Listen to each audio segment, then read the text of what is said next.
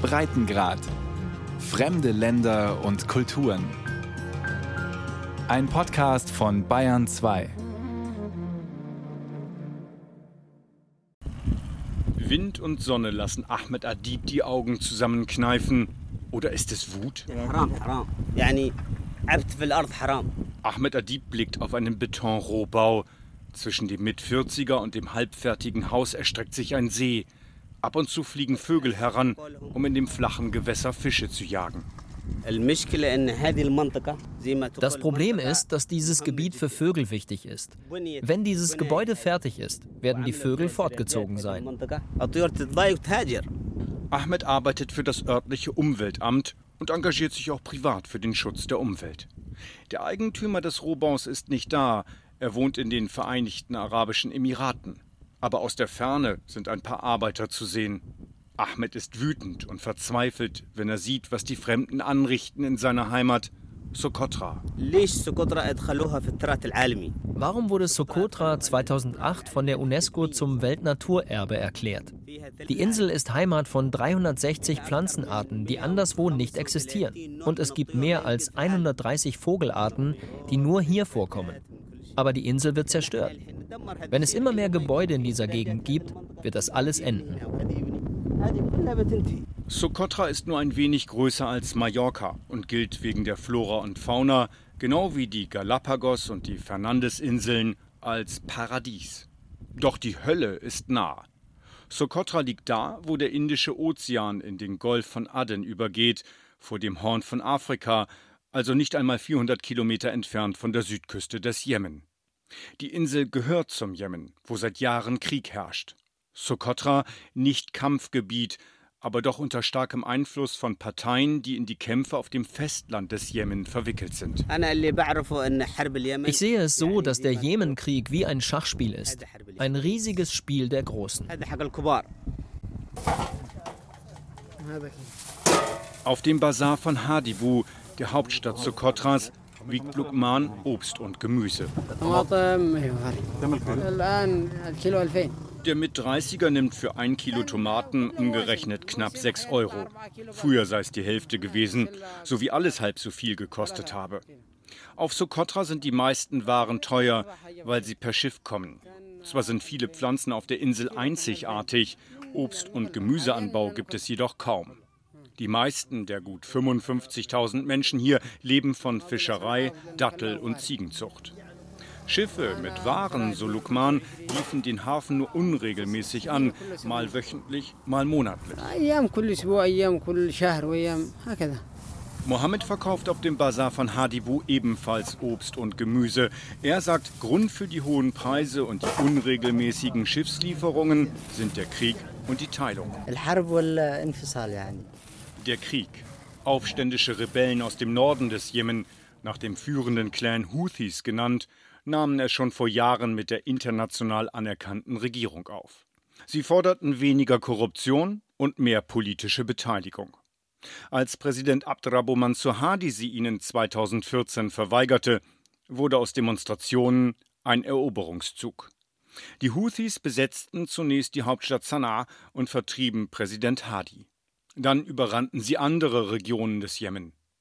Im Frühjahr 2015 stellte sich Saudi-Arabien formell auf die Seite der Hadi-Regierung und bildete ein Militärbündnis mit anderen Staaten der Region, allen voran mit den Vereinigten Arabischen Emiraten, kurz VAE. Die Allianz startete Angriffe auf die Houthis, die ihrerseits erbittert zurückschlugen. Hinter dem Engagement der Saudis steckt, dass Iran die Houthis unterstützt. Teheran aber ist der Erzfeind Riads, geopolitisch, ideologisch, religiös. Bis heute forderte der Krieg Zehntausende Tote, führte zu Vertreibung und Zerstörung. Der Jemen ein geteiltes Land. Die Houthis kontrollieren die nördlichen Landesteile, Saudi-Arabien den Luftraum über dem Jemen und mehrere Häfen. Auch den von Sokotra.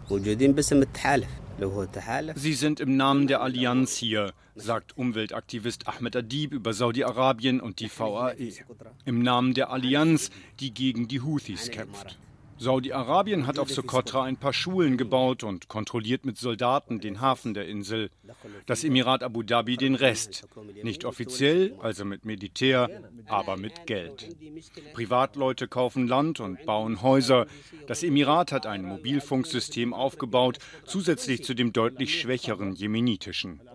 Außerdem haben die Emiratis Brunnen gebohrt und Schulen eingerichtet, sowie das größte Krankenhaus von Sokotra. Wir haben ein Krankenhaus, das einst Libyens Muammar al-Gaddafi gestiftet hatte. Dann sind die Emiratis gekommen, haben es komplett abgerissen und neu gebaut. Die Motive für das Engagement der Emiratis sind unklar. Auch deshalb, weil kein Vertreter der VAE über das Thema Sokotra sprechen will. Weder in Abu Dhabi noch auf Sokotra.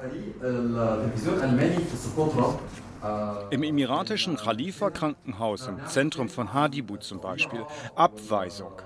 Der journalistische Besuch des Krankenhauses und der Insel finde ohne Genehmigung statt. Deshalb sei er auch nicht rechtens, so der Vertreter der Khalifa-Stiftung auf Sokotra in einem Telefonat.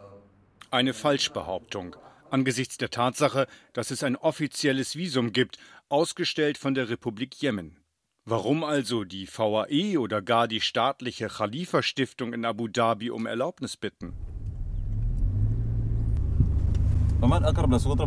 Eine Autofahrt über die Inseln macht klar, dass die Emiratis überall auf Sokotra sind. An Häusern und Mauern hängen Schilder, die Bauprojekte preisen. Neben dem jemenitischen Staatsbanner prangt stets das der VAE. Auf den Dächern vieler Privatbauten wehen Fahnen der Emirate. In den Bergen von Sokotra, etwas abseits der Straße, sind Berghöhlen mit gemauerten Eingängen. In einer dieser Höhlen wurde vor mehr als 40 Jahren Saad Mohammed geboren. Genau wie seine Vorfahren und auch noch seine Kinder. Wir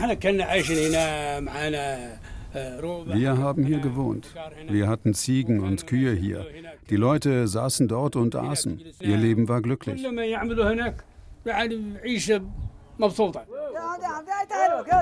Trotz dieses Glücks verließen vor etwa zehn Jahren Saad Mohammed und die gut 200 Leute seiner Großfamilie die Höhlen. Nur einen Steinwurf entfernt begannen sie mit eigenen Mitteln, ohne Hilfe der jemenitischen Regierung, kleine Häuschen zu bauen. Das Dorf Demeni. Wir hatten in den Höhlen gewohnt, aber als die Leute sahen, dass es Entwicklung gab, sind wir hierher gezogen. Wir haben zuerst alles selbst gebaut, aber dann kamen die Emiratis und errichteten diese Häuser. Sie haben dieses Dorf geschaffen und uns angeboten. Das ist jetzt drei, vier Jahre her. Ein einfaches, sauberes Dorf mit Häusern, ordentlich gemauert mit Steinen aus den Bergen in der Umgebung. Strom, Wasser, die Menschen froh. Und über allem weht die Flagge der VAE. Der Liedtext aus den Lautsprechern im Auto Spott und Kritik an Saudi-Arabien und den VAE für deren Interventionspolitik im Jemen. Was die beiden eint, ist der Kampf gegen die Houthis. Aber ihre Ziele für die Zukunft des Jemen unterscheiden sich. Die Saudis wollen den Jemen in seinen jetzigen Grenzen erhalten, mit Abdrabu Mansur Hadi, zumindest vorläufig, an der Staatsspitze. Die Emiratis unterstützen den Übergangsrat des Südens, kurz STC. Der wurde 2017 von Separatisten gegründet. Sie wollen das Land in Nord und Süd spalten. Warum auch immer. Im Sommer 2020 nahmen STC-Milizionäre Sokotra ein. Sie sind es, die seither die Insel kontrollieren. Uniformierte, die Checkpoints und Kasernen unterhalten. Über denen weht ihr Banner, die schwarz-weiß-rote Flagge des Jemen, mit einem zusätzlichen blauen Keil und einem gelben Stern. Und es gibt auf Sokotra eine Kommunalverwaltung des Übergangsrates, finanziert und aufgezwungen von den VAE.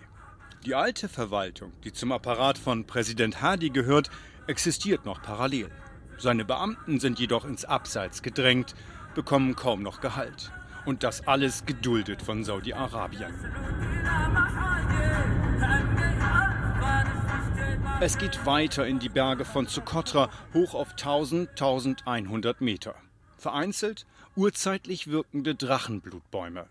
Sie wirken wie riesige Pilze. Ihre verzweigten Äste, die einen Schirm bilden, erinnern an Korallen. Manche sind mehr als 1000 Jahre alt. Ihr rotes Harz wird für Kosmetik genutzt.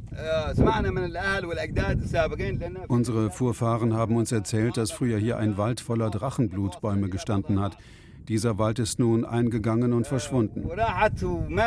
Sagt Mohammed El-Kebani.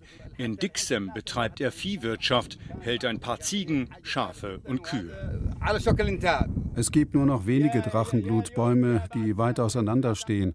Und die werden wohl auch bald verschwinden. In zwei, drei, vier Jahren könnte der Ort hier verwüstet sein, bis auf kleine Büsche. Mohammed meint, dass viele Drachenblutbäume im Zuge des Klimawandels durch ausbleibenden Regen und durch Wirbelstürme zerstört wurden. Oder Menschen hätten sie gefällt, weil durch den Krieg auf dem jemenitischen Festland wenig Propangas nach Sokotra gelangt, machten die Insulaner aus einzigartigen Bäumen Feuerholz. Den Rest leisteten die Ziegen, so Mohammed. Sie fräßen die Triebe nachwachsender Drachenblutbäume, seien süchtig nach ihnen, wie Kettenraucher nach Zigaretten.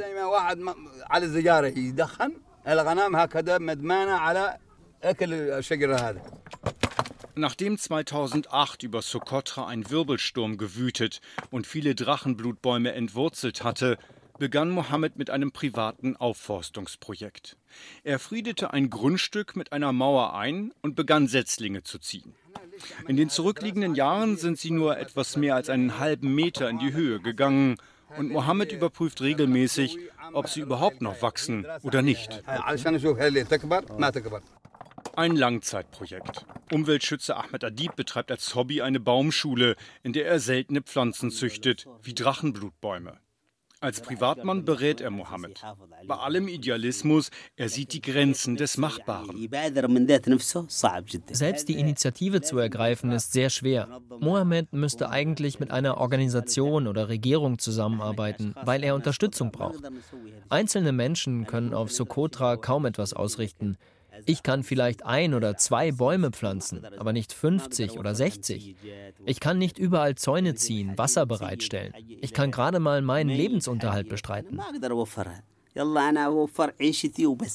Und ausländische Hilfe? Zum Beispiel von den Emiratis, die sich ja als großzügige Stifter hervorgetan haben und auf Sokotra die Kommunalverwaltung der STC-Separatisten finanzieren? Ahmed Adib arbeitet offiziell für das Umweltamt der eigentlichen, aber von den VAE ignorierten Kommunalverwaltung. Mit ein paar Organisationen habe ich gesprochen, aber die können ja wegen der Probleme, wegen des Krieges nicht in den Jemen reisen. Und mit den Emiratis habe ich es erst gar nicht versucht. Die haben keine Ahnung von dem Thema. Die wollen nur eines: Geld.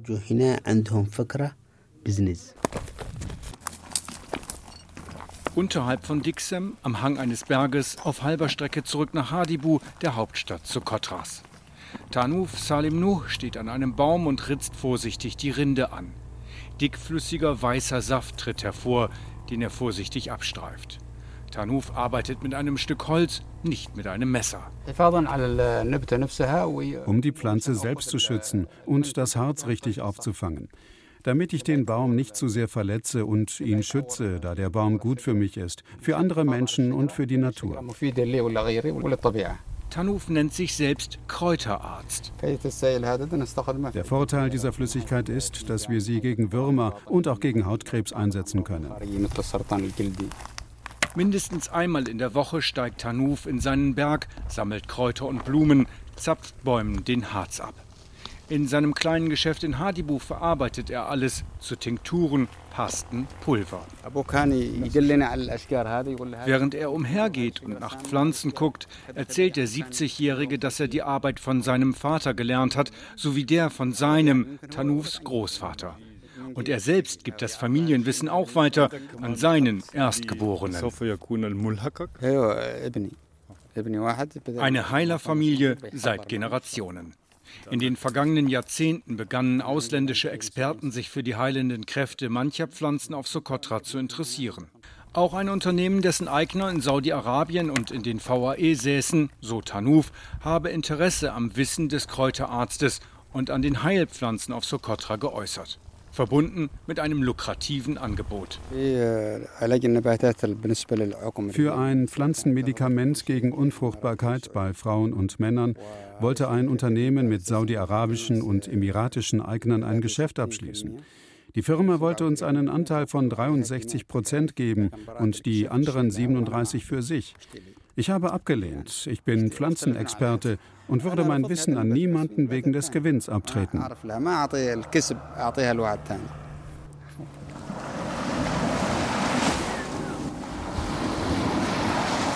Wer Kalencia nicht besucht hat, hat Socotra nicht gesehen, heißt es auf der Insel. Der Grund? Menschenleere Strände, Sanddünen, die der Wind im Laufe von Jahrtausenden aus dem türkisfarbenen Meer die umliegenden Felsen hochgeweht hat. Hunderte Meter hoch, malerisch, außergewöhnlich.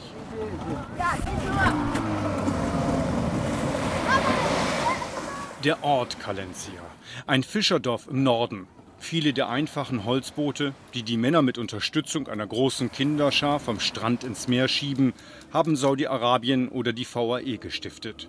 Die jeweiligen Banner prangen am Bug. Unter den Männern am Strand sucht einer das Gespräch über Politik. Die meisten anderen wollen sich eher über Alltägliches unterhalten. Dieser Mann sagt, dass er kein Fischer sei, sondern Beamter der Kommunalverwaltung, der, die nicht von den VAE bezahlt wird. Der Mann möchte seinen Namen ungenannt lassen. Er habe schon mehrmals im Gefängnis gesessen, weil er sich allzu kritisch geäußert hätte. Dagegen, dass die Emiratis in seiner Heimat Socotra so viel kontrollieren. Die VAE richten ihre Blicke nach Sokotra wegen des Tourismus. Sie wollen aus Sokotra eine Touristenhochburg machen, wie Sharm el-Sheikh in Ägypten. Und es gebe noch ein zweites Motiv dafür, dass die VAE auf Sokotra so präsent sind, so viel kontrollierten, meint der Mann dann, während eines Spazierganges am Wasser. Die geostrategische Bedeutung für den Welthandel. Bereits die Portugiesen sind einst dafür da gewesen. 1834 besetzte Großbritannien Sokotra, um den Golf von Aden und damit den Zugang zum Roten Meer zu beherrschen. Später die Sowjetunion. Deren Panzer rosten noch heute am Strand von Kalencia vor sich hin. Sie haben zwei Ziele. Zum einen wollen die Emiratis hier investieren und zum anderen wollen sie von hier die internationalen Wasserstraßen kontrollieren, denn Sokotra hat eine strategisch wichtige Lage. Nicht nur auf Sokotra schlagen die Emirate Pflöcke ein. 50 Jahre nach ihrer Gründung sind die VAE zu einem Machtfaktor in der Region geworden. Sie intervenieren im Jemen, in Libyen und waren auch in Syrien aktiv. Sie haben Militärbasen auf jemenitischem Boden, zum Beispiel in Aden, und außerdem an strategisch wichtigen Plätzen Afrikas, in Eritrea, Djibouti oder Somaliland. Sie haben viele Dollars, sie sind reich und sie haben Geld. Und wer Geld hat, kann heute stark sein. Und sie teilen Interessen mit großen anderen Mächten. Sie selbst haben das Ziel, ein starker Staat im Nahen Osten und in der arabischen Welt zu werden.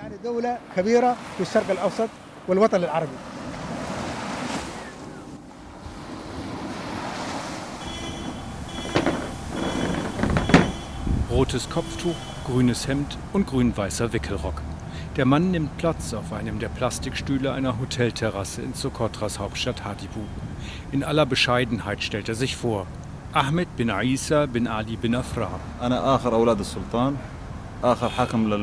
Ich bin der jüngste Sohn des Sultans, des letzten Herrschers des Mechri-Sultanats. Es fand 1967 sein Ende, nachdem es mehr als 600 Jahre lang über Sokotra und Machra geherrscht hatte. Mahra ist die Provinz gegenüber von Sokotra im Süden auf dem jemenitischen Festland. Jahrhundertelang herrschten in dem Land auf der arabischen Halbinsel Sultane und Emire über kleine Reiche. Im 19. Jahrhundert wurde der Süden des Jemen eine Kolonie Großbritanniens, im Norden übernahm das Osmanische Reich die Herrschaft. 1967 entließen die Briten den Südjemen in die Unabhängigkeit. Das Ende des Sultanats Sokotra. Drei Jahre später riefen die neuen jemenitischen Herrscher die Volksrepublik Südjemen aus und gaben ihr eine sozialistische Regierungsform. Aissas Vater Den letzten Sultan von Sokotra sowie dessen Brüder verhafteten sie. Sie waren mehr als vier Jahre in einem Gefängnis in Aden. Dann wurden sie entlassen und nach Sokotra zurückgebracht. Es war eine chaotische Zeit. Eine Gruppe junger Leute richtete ein Massaker an, in dem einige meiner Verwandten umgebracht wurden. Mein Vater nicht. Sie wollten ihn nach einem Schauprozess hinrichten, aber seine jüngeren Brüder töteten sie. Noch vor Beginn des Schauprozesses starb Aissas Vater eines natürlichen Todes. Heute lebt die Großfamilie von Tourismus.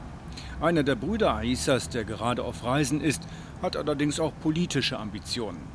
Er will das Sultanat Sokotra und Mahra wieder aufleben lassen. Und er nennt sich selbst Sultan.